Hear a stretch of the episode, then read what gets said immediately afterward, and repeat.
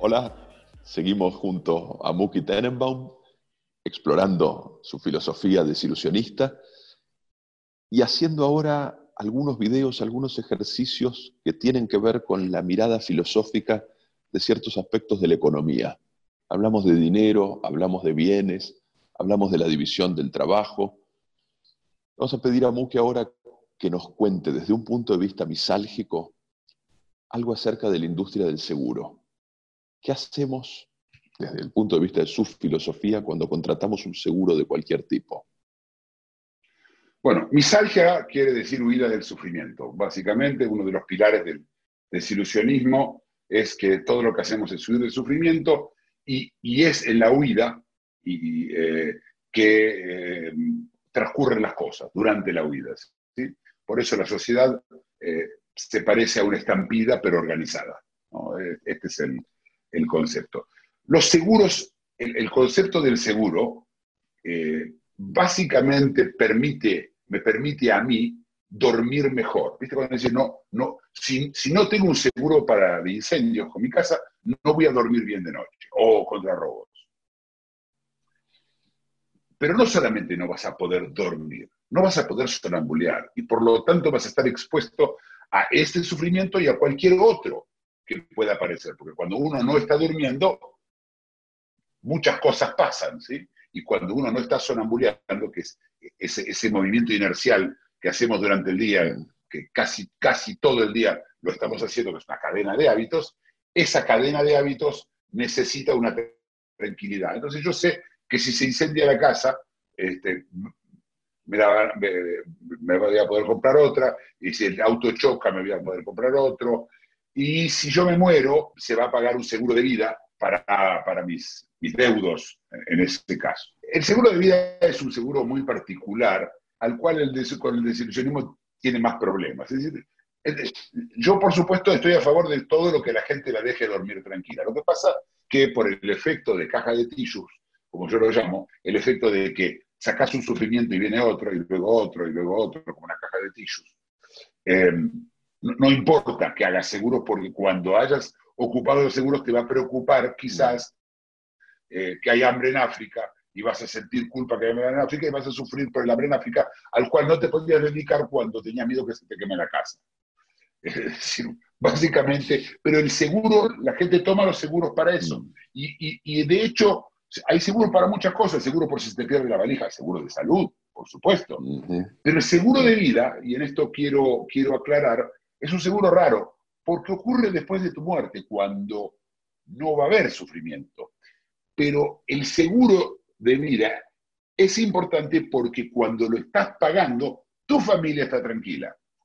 Y vos estás tranquilo que tu familia va a estar tranquila. Por supuesto, la gran mayoría de la gente todavía no es desilusionista y cree que hay un mundo después de que uno se muere.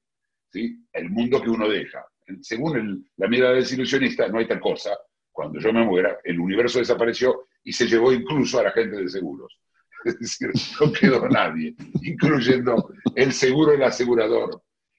En esta época del desilusionismo, esto tiene, tiene un punto interesante, Mm. porque ahora, de repente, las cosas no eran... no- porque el, el seguro da estabilidad. ¿verdad? Tenés todo, todo muy estable, ¿sí? Ya está, ya, ya me arreglé. Por supuesto, el seguro, para poder tener un seguro tenés que pagar. Y tenés que pagar con dinero, del cual hemos hablado en otro de los, de los videos, en los cuales yo explico que el seguro, perdón, que el dinero es básicamente el, el- el- está, es el congelamiento de sufrimientos pasados. Yo trabajé, ¿no? Eh, cargué bolsas en el puerto y, y- y me dieron dinero y con ese dinero yo puedo, se congela ese sufrimiento y yo puedo intercambiar un sufrimiento por otro. El de las bolsas por no dormir de noche, por no tener seguro. Ese es el, esa es la construcción. ¿Qué pensás que está pasando ahora con esta estrategia tan clara para dormir tranquilos, tan clara para poder andar como sonámbulos a pesar de las amenazas que penden sobre nosotros. ¿Qué pasa con esa estrategia ahora, en tiempos de pandemia, en tiempos de coronavirus? Mira, todo seguro funciona siempre y cuando no todo el mundo tenga eh, un, eh, un, desastre al mismo tiempo. Por eso en general los seguros no incluyen tsunamis o terremotos o cosas que van a afectar a mucha gente y por supuesto no van a poder aguantar. Y cuando lo incluyen, tienen que hacerlo de tal forma que tengan, que, tengan el dinero necesario para, en ese caso, devolver dinero. Pero ahora, ningún seguro, mentira, muchos de los seguros no incluían una pandemia, porque se considera fuerza mayor o acción de Dios, así es el, concepto legal, y, lo que ocurre es que se empieza a dudar de que ese seguro va a servir. De hecho, toda la gente que tenía seguros, eh, incluso de pandemia, para eh, eh, seguros para el caso de que tengan un, problema que tenga que cerrar el negocio, como ocurrió a mucha gente en Estados Unidos, es muy común, no les pagan las compañías de seguros y van a estar en un juicio los próximos 20 años. Esto empieza a hacer agua ya en el concepto del seguro. Ya la gente no va tan tranquila, pero la gente quiere creer que el seguro va a funcionar. Esto es muy importante. Es decir, quiere creer, no se va a poner a pensar. Yo te doy un ejemplo, mira, las aseguradoras, por ejemplo, tienen un sistema para, maximizar sus ganancias, de cuando una persona se muere, por ejemplo, el seguro de vida, eh, revisar eh, qué dijo que hace, por ejemplo, que, no fuma o que hace gimnasia, y mandar a un detective y demostrar que esa persona sí fumaba o, o no hacía gimnasia. Y de esa forma no tener que pagar la póliza. ¿sí? Esto ya existía antes. Ahora esto se va a reforzar, ¿sí? El, seguro quiere no, el seguro quiere no pagar. Quiero aclarar una cosa más sobre el seguro de vida que tiene una cosa simpática. El negocio del seguro de vida es que vos no te mueras.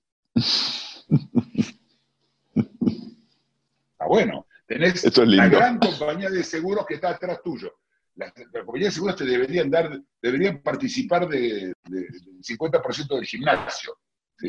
O deberían ayudarte a dejar de fumar, o deberían, no sé, lo, que se vaya descubriendo.